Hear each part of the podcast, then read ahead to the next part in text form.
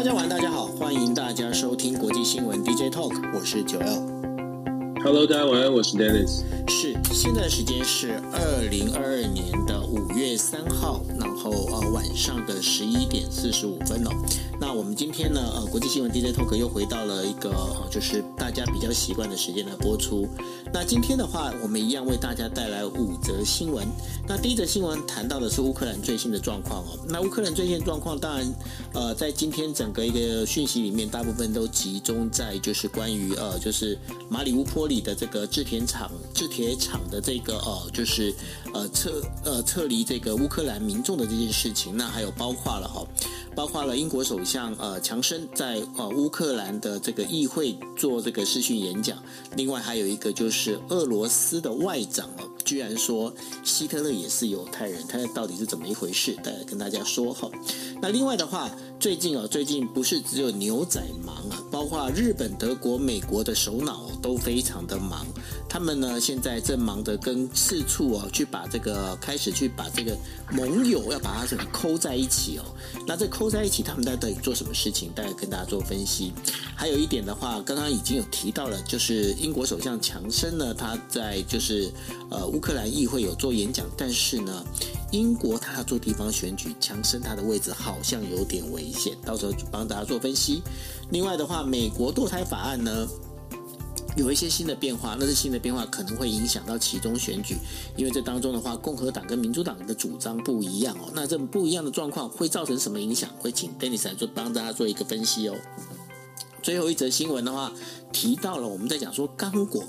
刚果呢，最近他们在呃内部的话，开始有一些武装武装的这一些呃相关的这些势力啊，大家的一个一个平衡重新在被呃等于说被一个平衡起来。那到底为什么有这样的状况？它跟乌克兰还有俄罗斯之间的战争有什么关系呢？好，那我们第一件第一则新闻来跟大家讲的就是有关乌克兰最新的状况。那乌克兰东南部的马里乌波尔呢，在透过联合国协调之后呢，撤离躲在钢铁厂地下掩体的乌克兰平民哦。但是俄军呢，却持续的呃，就是袭击了三天，加强呃，增加了这所谓的疏散的难度。那乌克兰军方表示哦，俄罗斯正在呃强行将居民呢带往乌克兰，把带往俄罗斯。那有超过一百多名的平民呢，从马里乌波尔的这个呃，就是钢铁厂的这个掩体逃离。最小的一个孩子是已经才出生六个月哦。那在联合国的这个协调之下呢，本来是在五月一号临时停火。那这钢铁厂还有就是在这个城市呃，这个等于说在撤离这些平民哦，原本是计划要两天的时间，可是呢又被俄罗斯呃这个整个袭击打断了。打断之后呢，那在预计的话是在五月三号，也就是今天的时候，要再继续进行撤离疏呃疏散的一个。呃，动动作哈，那俄罗斯国防部他也证呃证实了，就是在三号的时候，他对钢铁厂进行袭击。那乌克兰呢，声就是表示呢，这是违反了这所谓的临时停火协议。那马里乌波尔的市长呢，当天就报告说，有两百多名的平民现在还留在钢铁厂里面哦。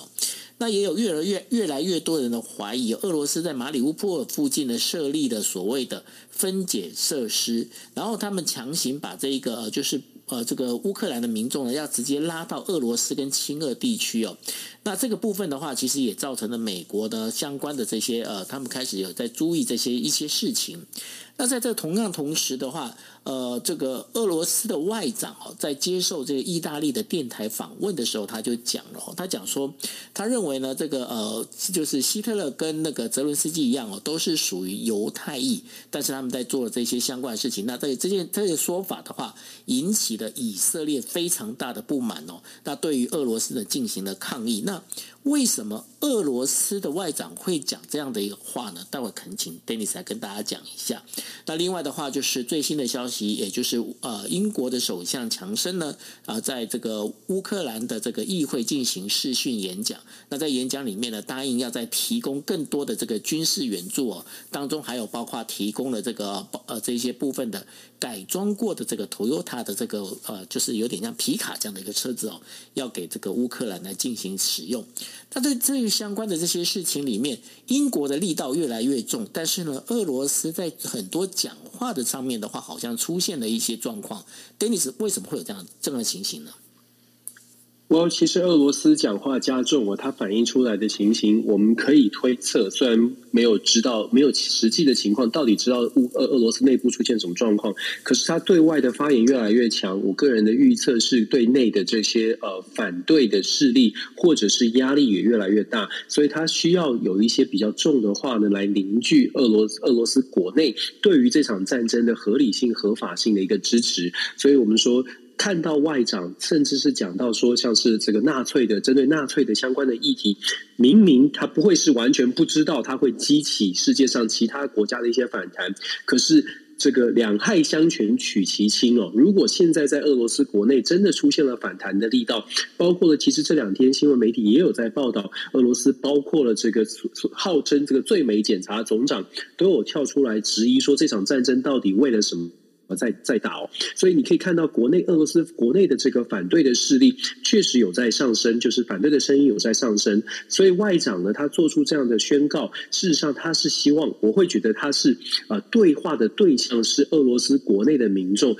试图用这种方式，就像我们说的，不管是对于纳粹，对于所所谓的犹太人哦，这个这个呃纳纳粹就是纳粹化这样的这个打击纳粹化的这种呃这种行动，来合法性这次战争，然后再加上呃前不久呢，我们就说了，美国在战略上的目标好像放出了说，美国可能要呃削弱俄罗斯势力的这种说法。这两这两个议题啊，事实上对于俄罗斯来说，都是凝聚国内的所谓的国足情感的方式。不过，就像我说的，现在需要凝聚俄罗斯的国足情感。或许某一个层次上面可以看得出来，俄罗斯确实内部出现了一些状况，还有一些蛛丝马迹可以看的是，俄罗斯最近也传出来，不只是国内的政情可能出现了一些呃变化或者是挑战，普丁的健康也有一些揣测，出现了一些问题。然后呢，我们可以看到对外的方对外的这些。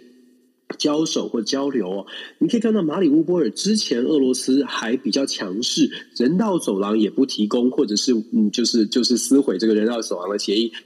可是最最近这两天，在联合国的协助之下，人道走廊开始成功的、真正的开始撤离了亚速钢铁厂的部分的平民哦。再加上也开始对外开始放话说，诶，有一些和谈的条件，如果可以达成的话，就可以开始进进行呃下一步的谈判哦。我觉得这些蛛丝马迹反映出来的，都是俄罗斯现在或许呢，真的出现了一些内部的危机。那只是说，那这个内部危机有没有强大到能够把普丁拿拉？拉下来有没有办法强大到停止俄罗斯的这个行动？我觉得短期之内，接下来这一两个礼拜哦，真的就像我们之前所说的，一两个礼拜之内可能会见真章。因为刚刚我们说的这些变数，政局的动荡，然后普丁的状况，普丁的权力是不是稳固？再加上整个呃攻击的，现在俄罗斯的攻击其实也还是蛮猛烈的。这个攻击有没有办法让俄罗斯觉得还是可以看得见？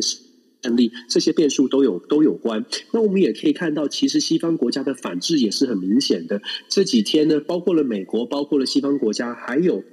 这个 Boris Johnson，就是英国首相，其实昨天在对乌克兰的国会进行这个。演说，这也很罕见哦。他对他在演说当中，作为西方国家的领导人，第一位西方国家领导人，公开的去讲说，乌克兰你们一定会战胜，这是一个最辉煌的，不要说辉煌啦，就是这是一个很很不幸的时刻，可是这是一个胜利的时刻，你即将，我他们相信英国。相信乌克兰一定会得到最终的胜利，也就是邪不胜正哦。他是公开的这样表达他的支持的态度。那会不会是英国的这个军情局，然后加上美国的情报各方面的情资显示，其实乌克兰正在有出现战场上的这个转变，正正在呃出现这种反败为胜的契机。然后我们再看乌克兰的这个总统，他的这个安全顾问之前也有这两天也有说，根据情资。那他们有信心，大概在五月底到六月中的过程，呃，这段时间，等到西方的大量的武器装备可以运到乌克兰之后，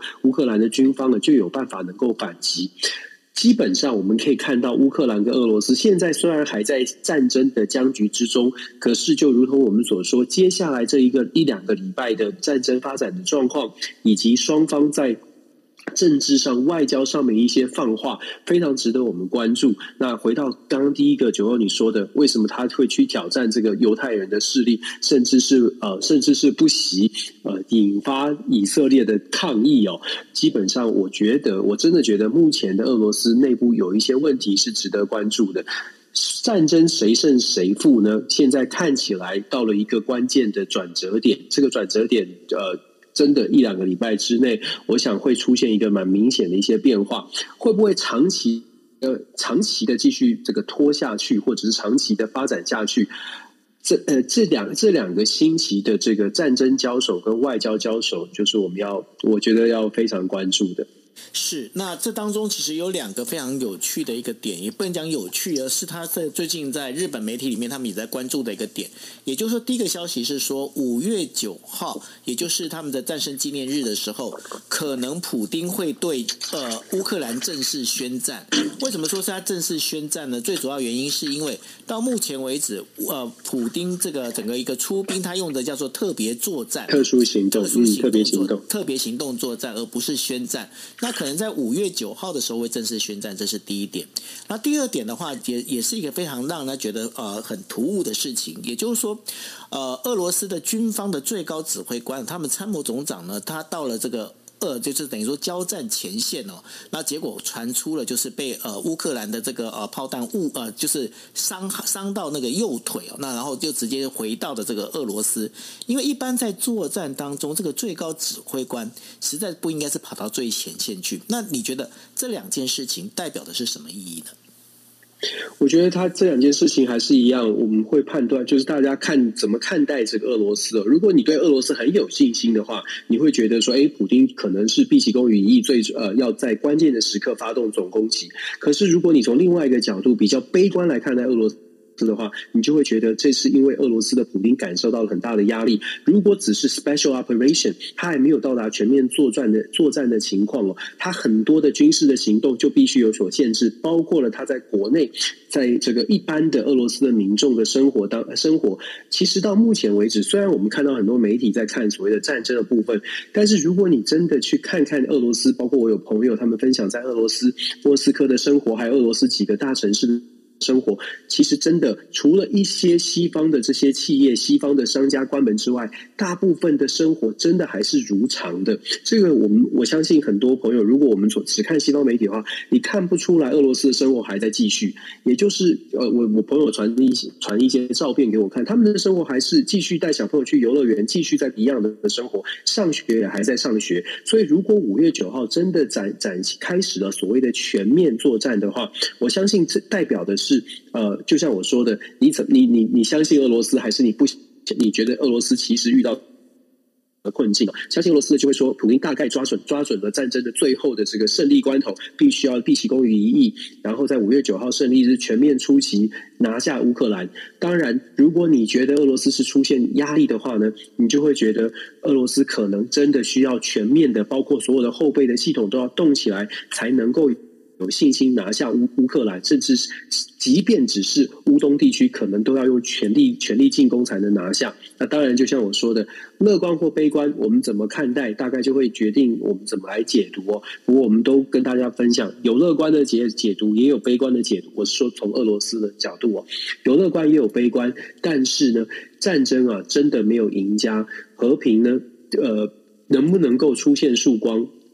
我觉得现在对于乌俄双双方来说，呃，需要冷静。可是偏偏在这一两个礼拜啊，你要让他们冷静下来，难度很高。所以我说这一两个礼拜的战局，想象一下，如果五月九号真的发动全面进攻，而且因为是全面进攻，所以乌克呃，所以俄罗斯会采取什么样的手段？包括了其他国家给军事援助的这些国家，是不是像俄罗斯之前所说的，呃，如果有任何帮助乌克兰的，都视为敌人要进行。攻击哦！当普丁压力很大，被逼到墙角杀红眼的话，他会不会采取这样的行动？我我觉得倒是挺值得关注的，是不是会引发？甚至有一些已经有美国一些专家学者在评估说，会不会当他采取比较激烈的行动的时候，北约国家会被迫的参战？这个其实又是一个变数。所以，我从现在到五月九号，其实很快了，已经剩下一个礼拜的时间。从现在到五月九号呢？整个战局的变化还是非常值得关注。五月九号，如果真的采取了全面进攻，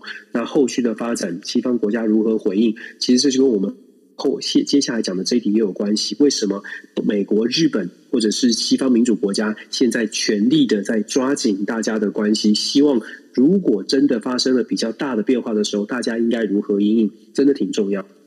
对，那呃，根据日本的这个日本东京电视台哦，他驻莫斯科的这个呃记者他传回来的影片里面也可以看到哦，就是说在二月二十四号呃，俄罗斯呃入开始入侵乌克兰的时候呢，其实呢在莫斯科的超市的这些商品呢，基本货架上都是空的了哦。那但是呢，到了呃最近的话，已经打了两个月的时候呢，反而呢，莫斯科的这个超市的货架呢，已经都被填满了哈。那被填满，但是呢，当中一瓶啤酒的价格呢，已经往上飙涨了三倍啊，往往上标准了三倍哦。所以这是其实这是呃，从从这里面的话，大概也都可以看得出来哦，看得出来一些相关的一些呃状况，所以这可以给大家来做参考。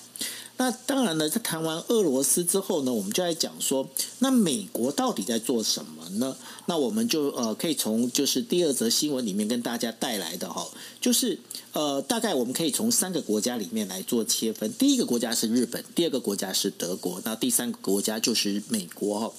那日本的呃，日本他们现在正好刚好也是进入了十天的黄金周的廉价假期。那在十天黄金周廉价假期里面，岸田文雄呢，他进行了五国访问。那五国当中的话，他其实先去巩固了东南亚。为什么是巩固东南亚呢？因为对于对他来讲的话，东南亚国家哦是是日本的强项，所以呢，呃，岸田文雄先飞印尼，然后飞印尼，因为大家也都知道，因为印尼的话，它现在是集团体的这个这次的议长国，所以他先飞印尼，飞完印尼之后到泰国，到了泰国之后飞越南，那现在呢是飞到了意大利哦，欧洲的意大利，然后准备跟意大利总理还有就是跟呃梵蒂冈的那个教皇见面哦。那当然，岸田文雄在这里面的话，他进行的就是有关日本在做这个部分，呃，在巩固所谓的东南亚这一些相关的这一些国家的这个安定。那另外的话，还有一个人不要忘记，就是德国总理舒尔茨哦。那舒尔茨的话，在二号的时候，他就访问了印度总理莫迪哦，而且发表了一个联合声明。他本是联合声明当中，除了除了要对于就是气候变迁这件事情呢，要有呃总共是一一百亿欧元这样规模的经济合作之外呢。他同时是邀请了莫迪哦参加六月的 G7 峰会。那为什么要邀请莫迪参加这 G7 峰会？因为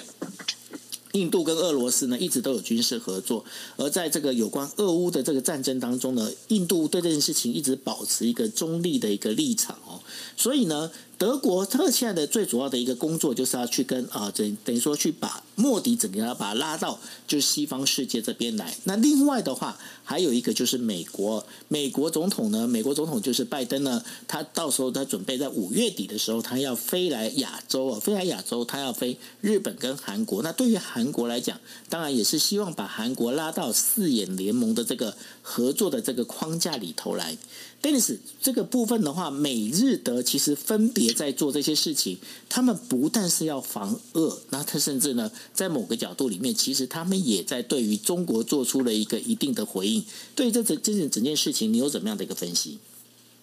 其实这三个国家确实很重要。那我们简单来说，在整个西方带头的，就是美国带头的民主国家，现在一样的透过外交的手段，就像九欧你一样，一开始的时候说到的，他们为什么要这么积极的把大家绑在一起？原因是因为各国其实也受到了战争的冲击，或者是说在战争之前，大家都很清楚，我们遇到了所谓的疫情，疫情的这个将近两年多的时间哦，疫情对于世界经济的打击已经是蛮蛮重的，对于世界各国的经济。负担，尤其是很多的经各国都有所谓的经济纾困方案，对自各自己国内的经济已经有一些冲击，所以现在更加的需要，因为没有一个国家愿意完全只用只手之力去支撑乌克兰，所以更需要整，更需要整合。那现在是不是出现了整合的契机呢？我觉得现在民民主国家开始有慢慢有一个整合的这个样子哦。因为我们看到的是，像是日本现在很积极的配合美国在推动一系一系列的政策，包括了日本的首相岸田文雄就在上个礼拜在访问欧洲之前，上个礼拜先访问了东南亚国家哦。为什么东南亚国协日本访问东南亚国协是重要的，而且传递的一个比较强的意念是说，民主国家是跟东南亚国家站在一起，希望东协国家可以比较支持，至少就算你不选边站，你至少可以稍微的偏向政治正确，就是民主的这一方。他拜访了像是印尼、像是泰国，其实印日本呢，对于东协国家的影响力是很高的，因为相较于美国，呃，基本上日本的讲话在东南亚是大声很多，因为东协国家一直觉得美国呢口惠而实不至，可是日本是真真正正的这个扎实在东协投资的，我们可以去去东南亚国家看到很多的日本投资。所以，当日本愿意配合美国，然后帮助美国，之前这个时候你形容的这个亚太地区的支店长哦，事实上，现在日本扮演的角色就更像是支店长，而且在经济的呃经济的影响力上面呢，他也透过这种这种影响力，在帮助美国把东协国家也拉进来。那么，日本现在到了欧洲欧洲地区一样的，在经济上面。当全世界觉得美国好像影响力下降，一部分的原因就是因为美国国内，大家看到美国国内的经济其实并没有这么的、这么、这么的这个富有哦。可是日在这个时候，虽然日本当然也有自己的经济挑战，可是日本呢，基本上这个形象还是给大家一个一个印象是，如果日本也愿意背书，那么美国所提出来的想法呢，美国所提出来的这些建议，诶，或许这两个国家都愿意支持的话，欧洲国家比较务实的欧洲国家也会更愿意加入。所以，我们看看到德国开始态度也转做出了一些转变哦。一开始战争的时候呢，德国其实态度来说，它。不愿意特别去跟俄罗斯交恶，原因是因为能源的关系。可是这最近最近这一个礼拜，俄罗斯在能源政策上也开始做出了比较重大的宣示，包括了他答应了欧盟国家会去支持欧盟国家完全的去截断，或者是大力的大幅度的降低对俄罗斯能源的依赖。德国表示呢，他们做好了一些准备，已经想好了相关的配套措施。虽然我们不知道德国到底有什么样的这个其他的措施，真的可以补上。他们对于俄罗斯能源的需求，可是很显然的，德国的态度上面出现了转换，而且在这两天呢，德国在军事的援助上面也做出了重大的宣示，包括了德国打算要把自己的军事的相关的武器，包括自走炮等等哦，快速反击的部队的使用的这些兵器，呃，军队的这个武器呢，都去支援呃呃，支支援乌克兰，这个态度的转变呢，就出现了，就就蛮有趣。也就反映出来说，哎，现在的欧洲国家，也许即便过去一开始的时候担心这个俄罗斯的能源的依赖，可是现在开始比较有整合的样子了。英国、美国、日本，再加上德国的态度的转变，整个欧洲的 NATO 呢，是不是会真的下定决心，不论如何要力挺乌克兰到底？现在这个风向看起来，大家好像愿意这么、这么、这么努力的一呃试试看哦。那我们说德国在跟这个礼拜呢，这两天跟印度的这个联系啊，也非常有趣。为什么有趣呢？就像我们说的，如果西方国家要全面的来做合作的话，必须要考虑的是，我们说经济制裁为什么会卡关，就是因为中国跟俄罗斯，中国跟俄罗斯的关系到目前为止还是没有选边站。印度跟俄罗斯的关系也没有选边站，导致俄罗斯在经济制裁的压力之下，仍然有源源不绝，虽然不像以前前进着这么多。可是仍然有源源不绝的资金流入哦。那当然，俄罗斯是用降价的石油、降价的能源来拉拢这些国家。问题是，只要这些大国，像是中国、像是印度，持续在跟俄罗斯做生意，我们之前就说过了，经济制裁的力道就很难真的打在俄罗斯的身上。所以我们看到什么？所以我们看到，当德国去拉拢印度，美国也许试图的去说服印度，但是也许没有这么大的成效。但是为什么透过日本、透过德国我可能会不一样呢？我们说德国跟日对印度来说，德国的贸易额其实是蛮高的，年年贸易额有拿来到两百一十亿美金的。当然不是说超级巨大，可是呢，德国对于印度而言，它是一个很有趣的，或者是很有很有潜力的一个贸易伙伴哦。印度的穆迪政府哦，我们必须说，在这一次的这个乌俄战争当中，乌俄冲突当中，印度其实非常，你要用认为你要用比较好的话去形容，就说他们很聪明。可是如果你稍微的稍微的这个坏，我们说坏心一点，比较现实一点哦，其实印度蛮自私，或者是蛮。满这个自扫门前雪的，他只看利益，但是他很有，他很有效的，在这段期间又拿到了俄罗斯的低价能源，又让全世界各国的都跟印度都想要拉拢跟印度的关系，很有趣吧？最近我们在 DJ Talk 或者是各位朋友在现在国际新闻当中，总是听到英国的首相拜访了印度，那这个北约组织的这个秘书长拜访了印度，各国的各种政要都去见了穆迪，穆迪一下变成超级受欢迎。不管你喜不喜欢穆迪，基本上全球都想要跟印度做朋友、拉关系。关键就在于印度可以扮演一个举足轻重的角色。如果西方国家真的想要透过这种外交或经济制裁来制约俄罗斯，那么如果就想办法跟印度保好、打持保好关、保持关系，或者是拉拢印。度让印度呢愿意重新考虑，哎，买俄罗斯的能源，也许少买一点，我可以交到更多欧洲的朋友，更多的这个其他的国家的贸易，这些对于印度来说就有利基了。印度在盘算的其实就是印度的国家利益。他没有，你要讲说他没有什么什么呃道德，或者是没有什么政治正确的考量哦。他确实在国家利益的角度上面，印度的穆迪政府他站的确实非常非常的现实。在这种现实的考量下，我们看到呃德国的德国德国跟印度签了所谓的这个环保相关的议题，其实它背后你要说真的是为了环保吗？它其实它背后传递出来的意义是说，在政治上，印度可能会愿意跟西方国家，尤其是又被邀请去 G G seven 了，可能会因为这样子看见了国家利益跟西方阵营站得近，可能好一些。印度因此有可能出现位移哦。那现在当然形势比人强，俄罗斯跟中国，或者是俄罗斯或其他的国。国家能不能拿出更多的甜头给印度？其实印度也在待价而沽。如果俄罗斯这个时候把这个能源说我我半价，我甚至更低价给印度，我相信印度又会重新考虑。他只要在中间哦，稍微的做一些这个互相来，就是互相跟西方国家说：“哎，俄罗斯给我这个，你要给我什么？”你想象一下，印度可以从中间得到多少的好处？他的国家利益可以得可以借此呢提升多少？所以我们说看到这。一些国家的这些纵横捭阖，这些外交的这些处境哦，你会发现大国有大国的盘算，小国也应该有小国自己的生存之道。也许在外界看起来它不是这么的政治正确，也许印度会有很多人批评说，你怎么在这个时候呢去去赚取自己的国家利益？但是对于印度人民来说，其实有不少的分析，不少人就在分析了。对于印度的人民来说，在这个时候。后呢，穆迪政府如果因此而赚钱，甚至是可以给。透过这样的机会，反而给印度更多的国家发展的基金，或者甚至是印度人民有更多的好处哦。那是不是穆迪政府可以巩固他的政权？其实穆迪政府他是充满争议的，尤其是针对人权的部分。可是现在世界各国怎么谁会管？谁会有机有时间，或者是有精力拿去批评印度穆迪政府的人权争议？大部分的国家目前呢，只希望印度作为一个大国。能够站在西方国家这一边，这个就是我们看到的。你可以说是国际政治的现实，也可以说国际政治有一些国家用他们自己的这个智慧，用他们自己的心机吧、策略吧，在发展他们自己的国家。这些都是我们可以值得观察的。这也是国际政治这么这么好玩的地方。对啊，那对于美国，他现在跟呃韩国之间，他们现在开始要把韩国这个纳入四眼联盟这件事情，你怎么看？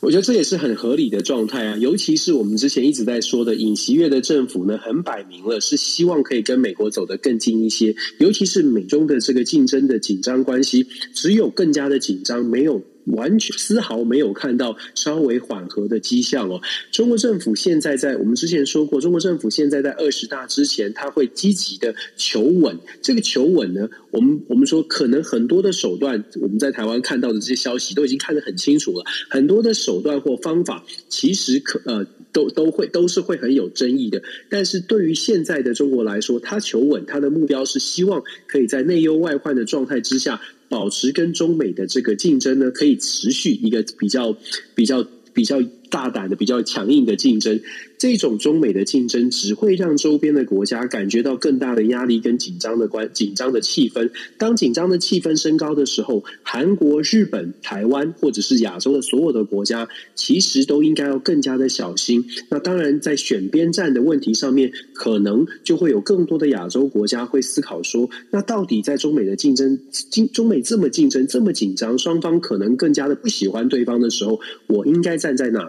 那韩国现在看起来。确实有可能站在美国这边，那当然美国也在努力哦，因为美国的拜登总统他拜访韩国，主要的原因也在这里，希望韩国希望可以说服韩国，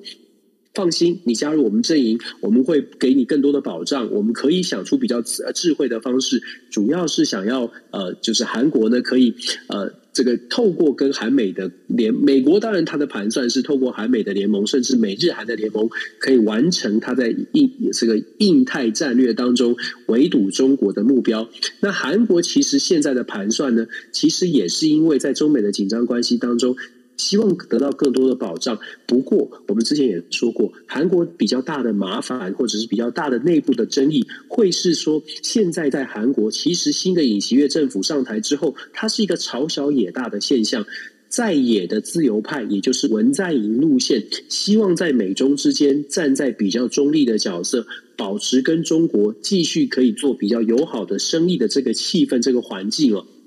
还是在国会当中是占有多数的，所以，我们我我自己的判断是，尹锡悦是想要靠近美国，是想要改善跟日本的关系，可是，在国内恐怕他在国会当中会出现蛮多的这个挑战哦。接下来这一两年，韩国的两极化的现象。我想不会变得比较好，可能会变得更加的激烈，因为现在整个行政权跟立法权在韩国会出现蛮大的争议。那尹锡悦看起来也不是轻易会向立法权妥协的，虽然他一开始说他要做。全民的总统，可是目前以他的人事任命，以他整个的政策的论述来看，尹锡悦也没有打算要轻易的让步，所以我个人会判断，韩国呢，虽然新的总统、新的政府上任之后会有一些新的气象，可是韩国国内的两极化的现象将会拉住韩国的发展，这个我觉得也可以观察的。的确哦，因为现在韩国的话，包括就是文在寅政府呢，他现在其实已经有在发动要削减这个检察官的这个检察权哦。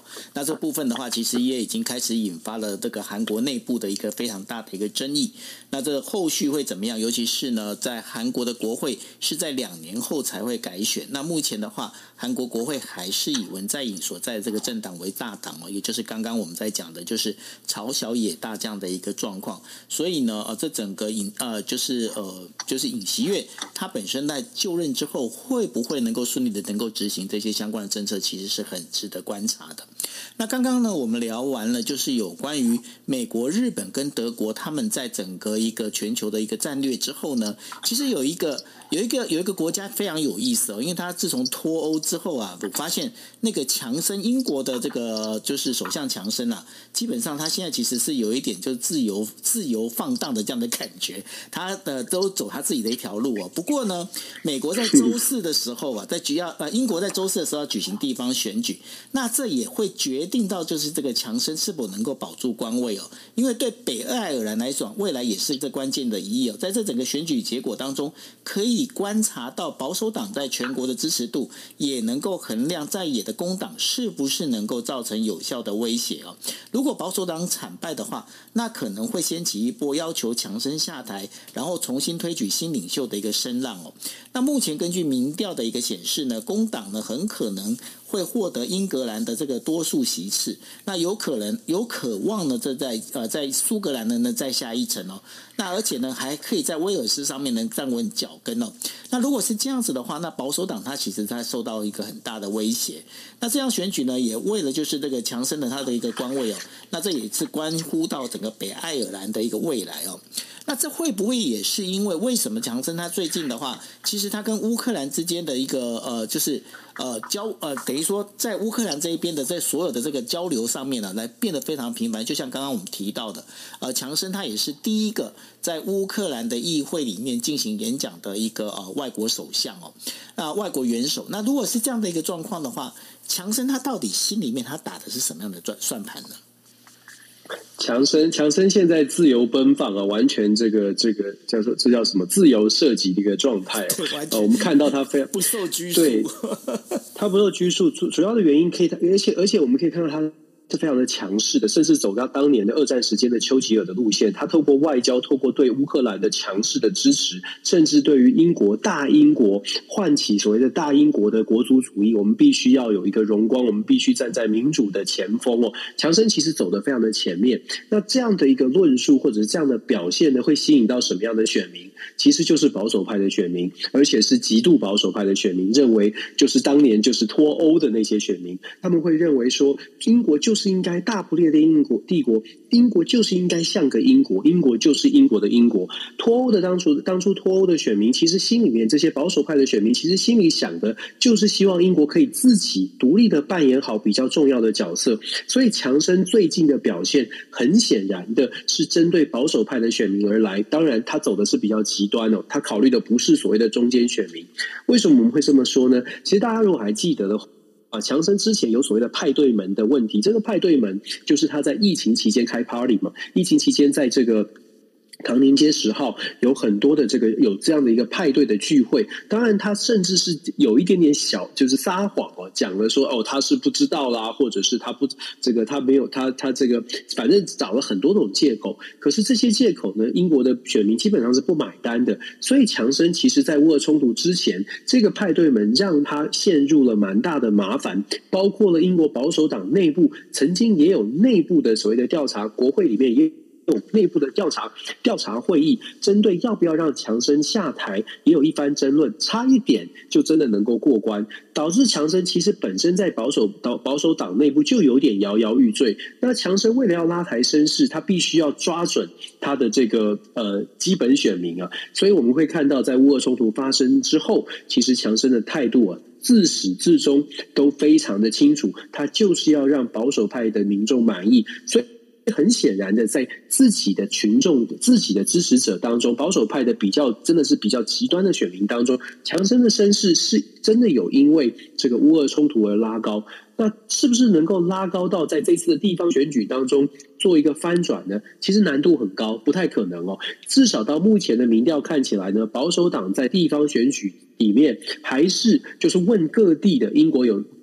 总共这次有四千三百五十个地方级的，在一百四十多个地方选区里面呢，总共要选出四千三百五十位的地方级的议员。这个议员当然不是国会议员，所以他不会直接的影响到强生的官位。可是这些地方级的议员，根据最新的民调做的全国的民调呢，保守党是落后大概六到八个百分点，也就是说。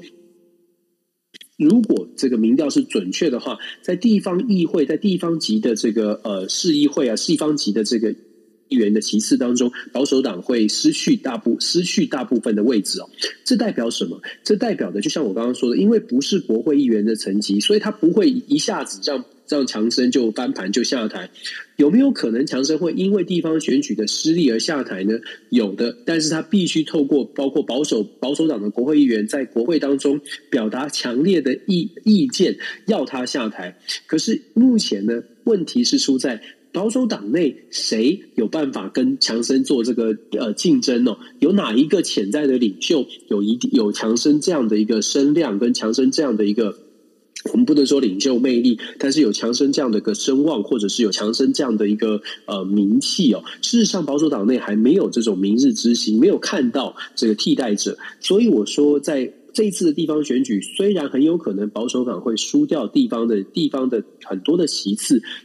可是强生的位置大概还可以保住，可是，一样的摇摇欲坠哦。那为什么说呃，他摇摇欲坠会出现一些状况呢？因为强生的摇摇欲坠会导致接下来在英国国会当中有很多议题，你会发现会进入。嗯如果大家记看有看过英国国会的争辩的话，你会发现哦，如果强生在国会当中或者地方的民意基础开始衰弱的时候，国会英国国会是站起来直接对话、直接呛声的那种很有趣的国会的这个辩辩论哦。那国会里面你就会发现在野党的声音会更大，因为他们知道其实强生的带强生的保守党，他的这个支持度是下降的，工党也就是呃在野党的力声音就会变得更大，对于强生的呛声力道也会变强。这当然会导致整个英国在未来的政策上面，保守保守党如果想要推动什么比较重大的政策，难度会提高。那再者呢，地方选举会影响什么呢？会影响整个最最最大的，刚刚讲的什么威尔斯这些都很重要，可是最大的影响，我觉得还是在北爱。爱尔兰哦，北爱尔兰一直以来都是很有争议的。可是过去呢，北爱尔兰要要求所谓的独立，就是跟爱尔兰统一哦。有一个叫做新芬党，也就是前爱尔兰共和军这个为前身的，前身是爱尔兰共和军的这个政党的新芬党，在这一次的选举前的民调，大概领先原来的所谓的自由统一党，呃，大概领民主统一党大概领先是。啊，自由统一啊，民主统一党对，民主统一党大概领先呃五六个百分点。我去，我今天早上看是二十六对二十哦，大概领先五六个百分点。这代表什么？这代表在北爱尔兰这个选区很有可能新芬党会获胜。新芬党获胜不代表他就可以宣布独立了，但是新芬党获胜，他会取得在英国国。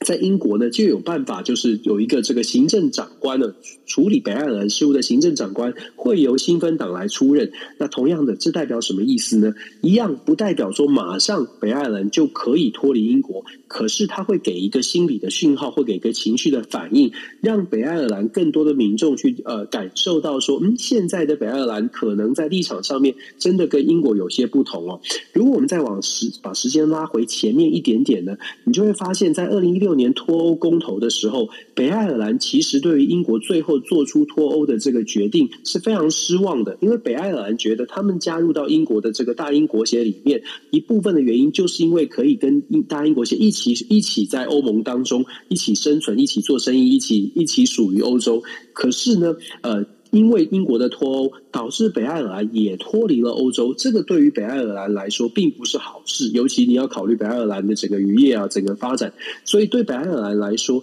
脱英国脱欧之后，他们对英国本土，他们对英国自本身的很多的政策出现了蛮多的立场上的分歧。新芬党之所以能够得到这么多的支持，很大一部分原因就是因为北爱尔兰觉得英国好像。英国的利益跟北爱尔兰的利益没有完全的做一个，没有完全的呃契合哦，所以北爱尔兰有有在思考说，什么时间点也许真的该走自己的路。那这一次的地方选举的它的重要性还是一样的，重要性在于整个英国的国内会不会因为这样的地方选举开始影响到这个 Boris Johnson 未来的执政，到下一次的这个英国的首相选举，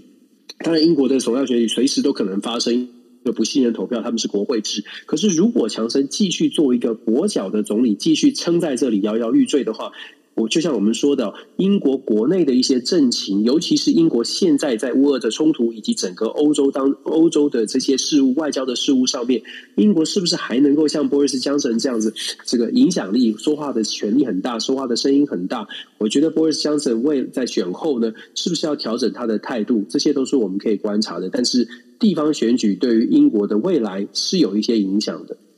呃，谈完这个英国地方选举哦，我们就把这个镜头拉到美国。那美国最高法院呢，呃，在二号的时候，它可能呢会推翻哦，会推翻一九七三年哦赋予女性堕腿堕堕胎权的这样的一个决策哦。那如果这个推翻的话，那这个堕胎权呢会可能会受到严格的限制。那这个部分其实是呃美国的保守派跟自由派在权力上存在的最大的分歧。那如果这个做了决定之后呢，很可能会加深美国社会的一个分分裂哦。那最高法院在一九七三年的时候，再做出一个裁决，是说美国宪法是赋予妇呃赋予妇女呢有一个堕胎的权利哦。那这被解释为是允许，就是所谓的这个人工流产。那另外的话，其实呢，在这个呃就是。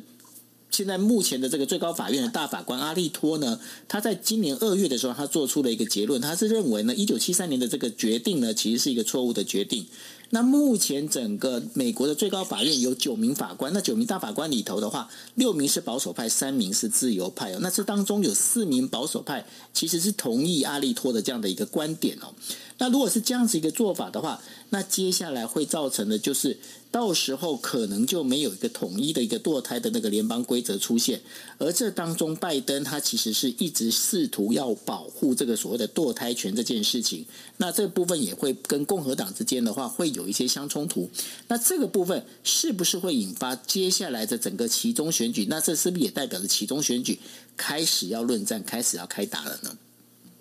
确实是啊，我觉得这这个我看到新闻，就这两天看到这个新闻，其实我第一个反应就是这场战，这个其中选举很有可能就是抓紧抓的这个议题了，因为民主党跟共和党在这个堕胎的法案上，如果。大家有关注，我们其实有稍微之前有提到德州的堕胎法案，所谓的心跳法案哦。其实南方各州一直都是相对保守，而且所谓的保守阵营，他们就会认为说，小朋友就是婴儿呢，只要有心跳，很早的论述就是说，只要有心跳就不应该堕胎，就不能够让他就是对他采取任何行动，他是一个人哦，必须是一条人，是一条生命来看待。这个堕胎的争议在美国一直都是保守和自由派一个很大的这个分歧点。当然还有很多的分歧，像是枪支管制啊，像是族群的问题。可是堕胎就是一个很很非常明显的一个议题。一九七三年的这个 Roe Wade versus Wade 这个这个法案这个案子呢，在最高法院最后的裁定是说，哎，保障妇女的权利，妇女是有权有有资格可以自己来决定要不要堕胎。在四十多年过去之后。这四十多年，虽然大法官有做这样的裁定，可是四十多年并没有真的解决美国美国境内所谓保守和自由势力针对堕胎权利的这个一些争争议哦。那当然，这个大法官阿利托呢，他现在开出的第一枪，比较有趣的是呢，是这个呃，Political 就是这个呃媒体啊。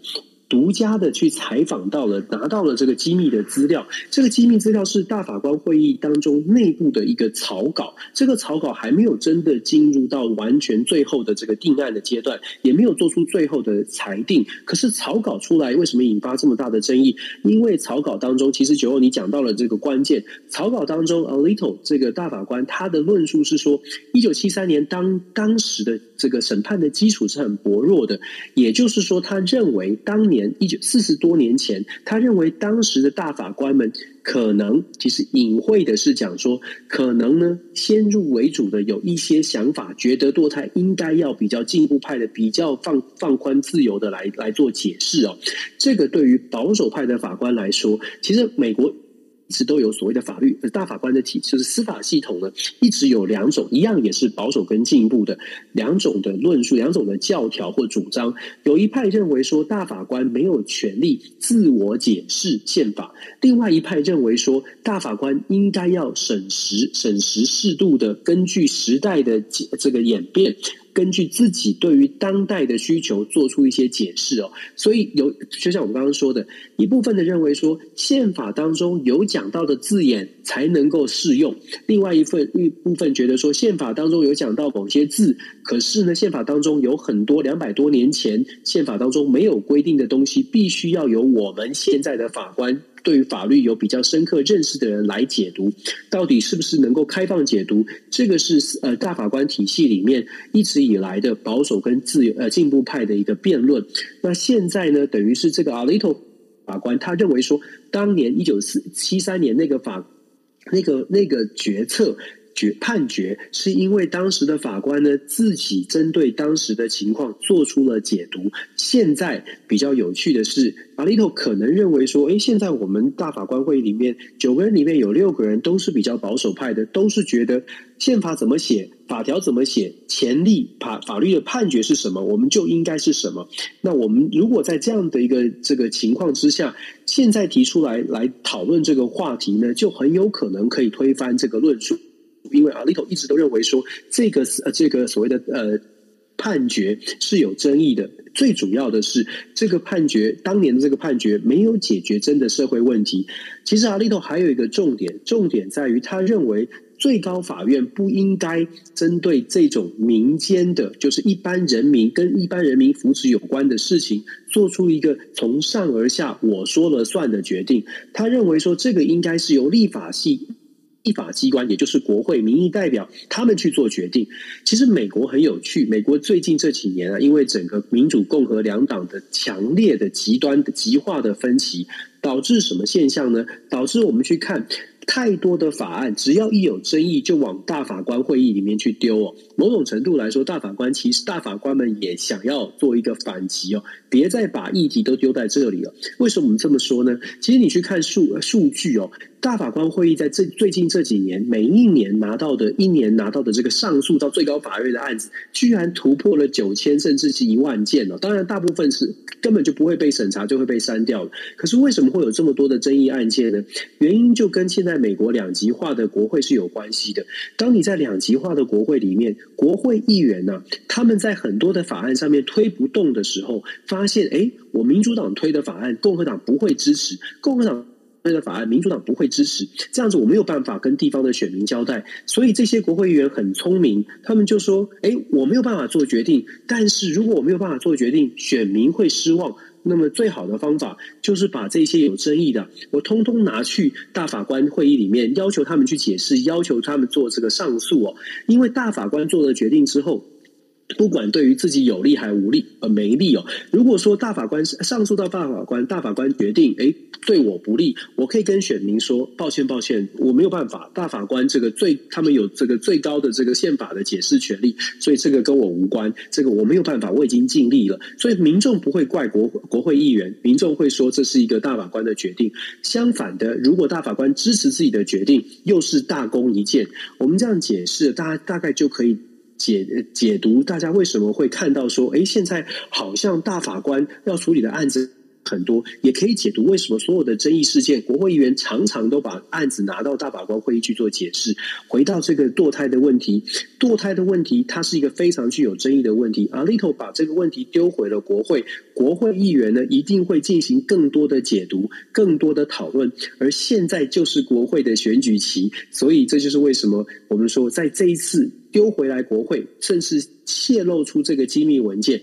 已经丢弃，已经等于是石头丢进了水里。民主跟共和两党，我们可以看到，当新闻出来的时候，所有的政要基本。上都发表了言论，然后都是站在自己的立场哦。共和党会强调说，这就是对的事情，我们终于终于有机会可以好好来谈这些问题。民主党反过来就会说，这个是伤害了美国美国的这个妇女的权利哦，包括了 Hillary Clinton，包括了这些重要的像是拜登等等，都在强调说这是不对的。可是我们会看到比较比较麻大的麻烦哦，其实就是比较实际的状况是，如果这个法案。真的通过了，如果真的被推翻了，它会造成，因为美国是联邦制，真的被推翻之后，美国就会五十个州，五十个州会各行其事，各行各自有各自的解释。本来大法官决定的是美国五十个州都要一体适用，但是如果被推翻之后呢，美国五十个州就会根据自己这个州到底是红州还是蓝州，到底是保守党州还是进步党州，就是共和，就到底是共和党州还是民主党州，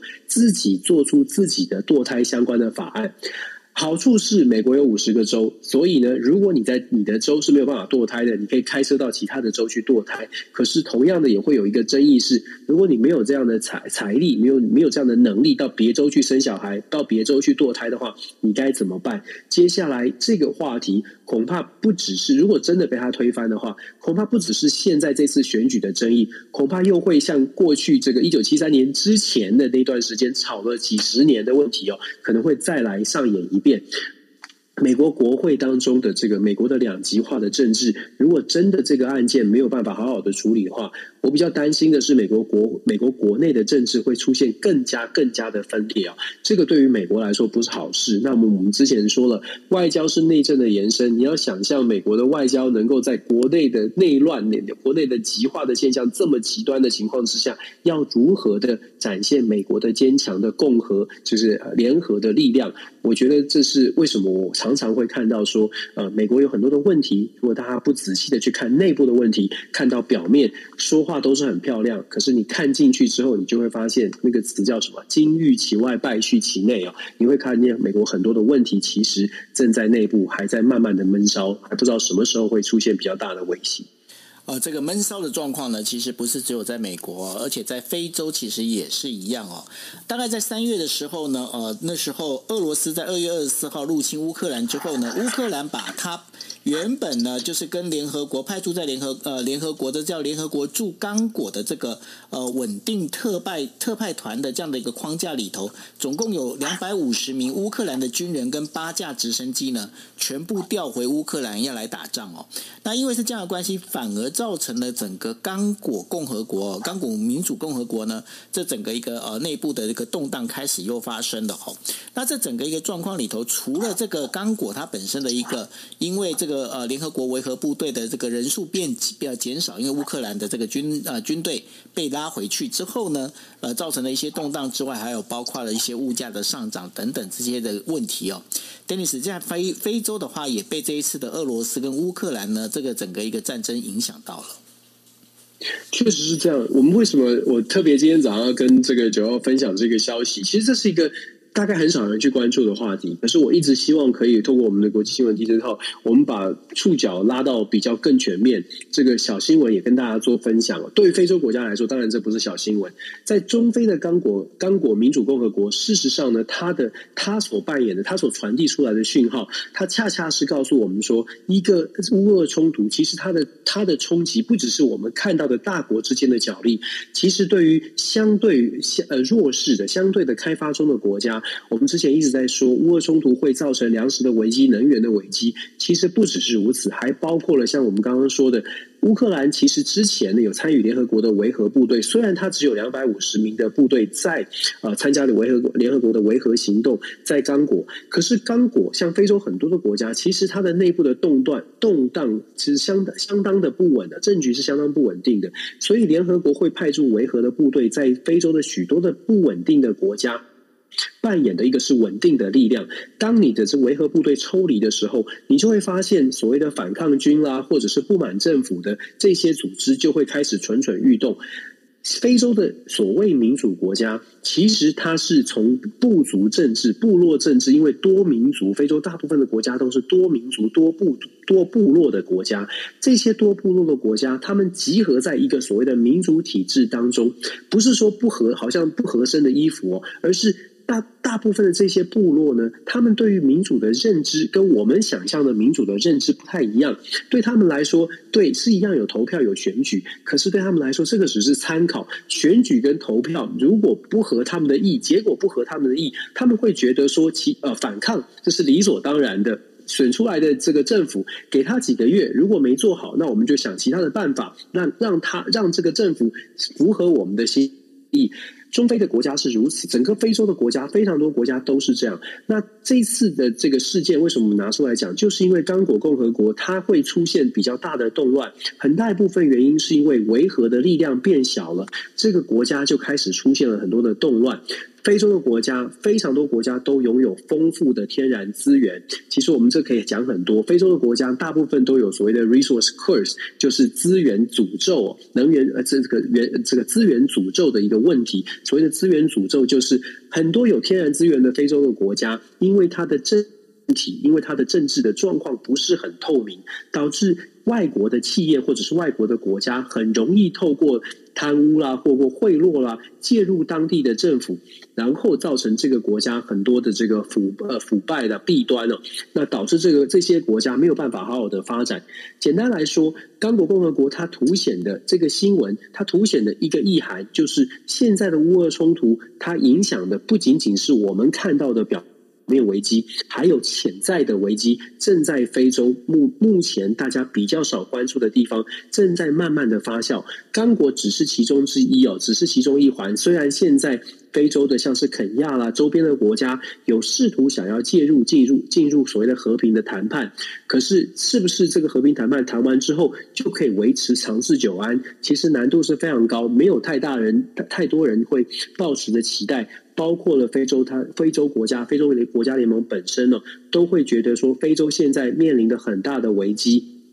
经济危机、能源危机、粮食危机，让非洲急需各国更多的关注。只是很可惜啊，我们光是用想的都可以想象得到，美国到底有多少的力量，现在可以放在非洲的国家，或者是西方的国家，不管是欧洲的各国，到底有哪一个国家在目前处理乌俄的冲突都已经处理得非常的这个呃辛苦的情况之下，还有时间去处理呃非洲的问题？那。这样的一个国际局势，为什么我们一直在 DJ Talk 讲说，国际局势现在非常的、非常的不稳定，非常的这个浮动，很多的小事都在默默的发生。可是大国真的没有时间去注注意这么多的小细节。在这样的情况之下，我们自己得注意哦。非洲如果将真的出了什么大状况，或者是中东地区，我们今天没有特别去谈中东地区的伊朗，其实我们也讲了很久了。其实这些国家如果真的出现了比较大的冲突，比较大的呃动荡的话，西方国家有多大的能耐，有多少的资源可以分散去投入到这些纷争当中？其实真的呃很真的是要特别关注了。我们在台湾虽然离得比较远，可是牵一发动全身的国际局势，我们大家一起来学习，大大家一起来看看我们自己应该怎么走比较好。你刚刚讲到资源诅咒，我忽然想到，这可不可以叫做？匹夫无罪，然后怀璧其罪，吼，会不会这个其实有点像哦？呃，有一点吧，就是说，基本上这个资源诅咒是蛮蛮无奈的现象。你看那个血钻石的电影，真的就是因为你的资源很多，然后可是你的政府、你的政治体制并不是很健全，就会导致很旁边的人，不管是企，就像我说的，不管是企业还是大国，他们看到的这个利益，他们不会想说，我进入了这先先帮你把政府搞好，再来拿利益。他们会想的是，我就直接拿利益吧。不管是美国、中国，任何国家都一样哦。看到的非洲国家都看到的是资源，不是看到说我要来帮你建设民主的政府。这是非洲比较无奈，很多国家在非洲比较无奈的部分。是 OK，好，那这就是我们今天为大家带来的五则国际新闻哦。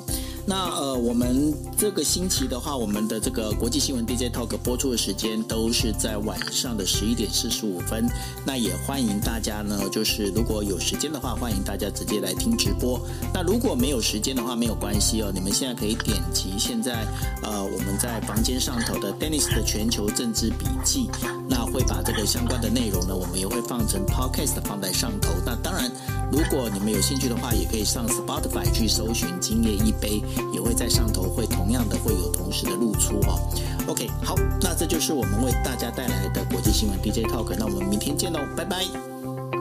拜拜，晚安。